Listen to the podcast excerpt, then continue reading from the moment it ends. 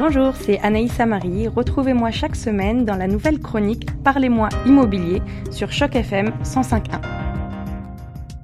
Ici Guillaume Laurin sur Choc FM 105.1. On parle maintenant immobilier avec notre spécialiste, la charmante Anaïs Amari. Bonjour Anaïs. Bonjour Guillaume. Alors, euh, on va parler de home staging en, anglais. C'est un terme qu'on utilise beaucoup, euh, qui n'a pas véritablement une euh, traduction peut-être très très utilisée en, en, langage français, mais on va y venir.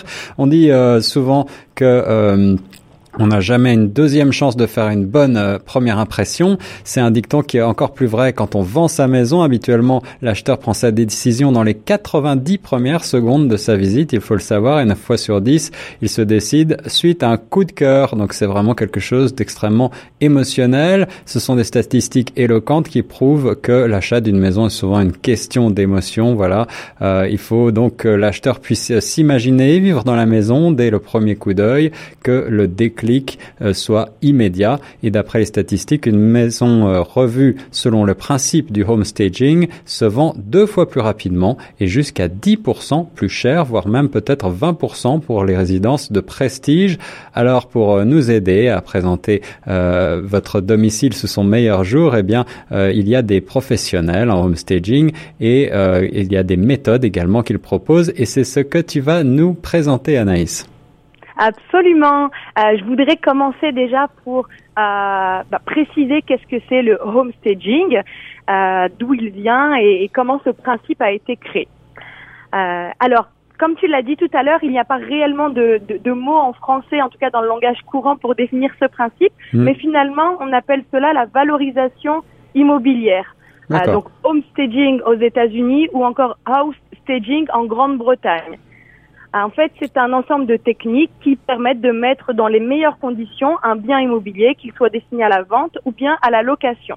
C'est ça. Donc, oui, donc c'est en fait une forme de marketing immobilier et qui est appelée valorisation résidentielle au Canada francophone.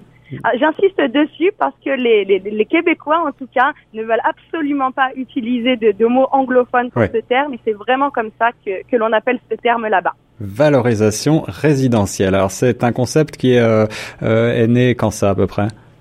Alors c'est un concept qui a été élaboré dans les années 70 par une ancienne agent euh, immobilière et décoratrice qui était d'origine allemande, donc elle s'appelle Barb Schwa. D'accord. Elle a elle a inventé le concept et toute l'industrie du homestaging. Donc, quand elle est rentrée dans le monde de l'immobilier euh, aux États-Unis au début donc des années 70.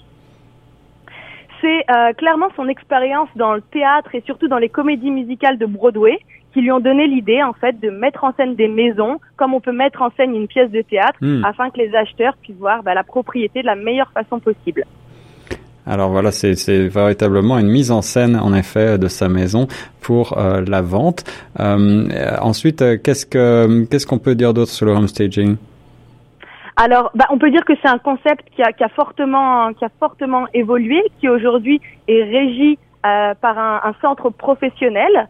Ce centre s'appelle donc la Real Estate Staging Association et euh, ils dispensent aujourd'hui des formations et des accréditations aux professionnels de l'immobilier ou tout simplement aux personnes désirant se reconvertir dans ce domaine. Aujourd'hui, on compte quand même 400 professionnels euh, dans le Canada et 3500 dans le monde entier. Une profession qui donc prend ses marques euh, et se développe outre-Atlantique, Anaïs. Exactement. Donc, effectivement, euh, ça a démarré dans les années 70 et ça a vraiment pris tout son, tout son envol dans les années 80 euh, en Amérique du Nord. Mais aujourd'hui, c'est un concept qui est très utilisé en Grande-Bretagne où il va concerner 70% des transactions immobilières. Ah oui, tout de même. C'est énorme.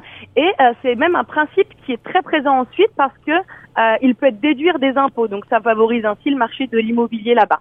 En effet, en effet. Et puis, euh, pour faire un petit focus donc sur l'Europe francophone, bah, depuis 2007, entre 2007 et 2008, principalement à partir de la crise immobilière, eh bien, la valorisation a véritablement pris son envol. Elle a été propulsée par une super couverture médiatique autour de ce concept. Donc aujourd'hui, on a de plus en plus de professionnels et de particuliers qui ont recours à la valorisation immobilière, et ce, pas seulement en Amérique du Nord. Alors faire appel à des professionnels pour euh, remodeler sa maison de manière à mieux la vendre, ce n'est plus seulement un effet de mode, cette valorisation résidentielle, comme on dit donc au Canada francophone. Comment cela se passe exactement? Alors, euh, les, euh, les, services du homestaging, ils vont varier hein, d'une simple consultation à la solution clé en main. Il y a de nombreux services qui sont proposés et qui sont là pour s'adapter bah, aux besoins du client.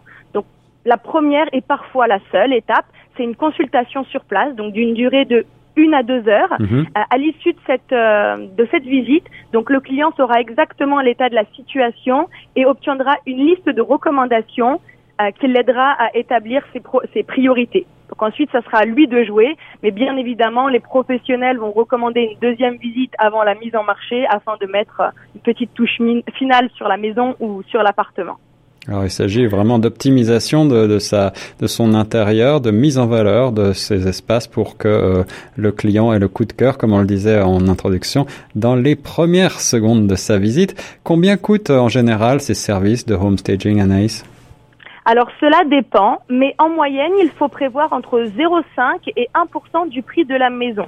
Alors par contre, on doit tenir de on doit tenir compte de plusieurs facteurs tels que si la maison est vide ou si elle est meublée, son état général et sa surface. Mais de manière générale, le prix du service, le prix du home staging sera déterminé suite à la première visite et les services seront adaptés donc aux besoins et au budget bien évidemment de la personne. D'accord, et cela veut dire que euh, certains professionnels proposent clé en main euh, à la fois la l'analyse de la situation et ensuite euh, les remèdes en quelque sorte, les, rénovations, les, choses à faire pour que la maison soit mise en valeur. C'est exactement ça. En fait, les sociétés, elles sont en mesure de prendre en charge l'intégralité du projet, que ce soit de l'exécution ou alors du soutien dans toutes les étapes du projet, telles que le désencombrement, déménagement, euh, mise en valeur des espaces, création d'ambiance. Vraiment, c'est du cas par cas. Et ce que le client ne se sent pas capable de faire, eh bien, alors les professionnels pourront être là pour prendre le relais. À Toronto en particulier, Anaïs, euh, comment est-ce que ce concept a-t-il évolué et qu'en est-il aujourd'hui? Alors, à ma grande surprise, en parcourant les différentes euh, sociétés de homestaging que l'on peut découvrir ici, je me suis aperçue qu'elles se sont clairement euh, adaptées au marché local. Donc, on ne va plus parler tout simplement de homestaging. On a vraiment développé le terme avec du vacant staging, condo staging ou encore location staging. Donc là, on va s'adapter aux maisons qui peuvent être vacantes. Donc là, on aurait besoin, par exemple, de louer du mobilier. On va s'adapter aux petites, euh, petits appartements dans des condos où là, on aurait besoin juste d'une mise en valeur du logement.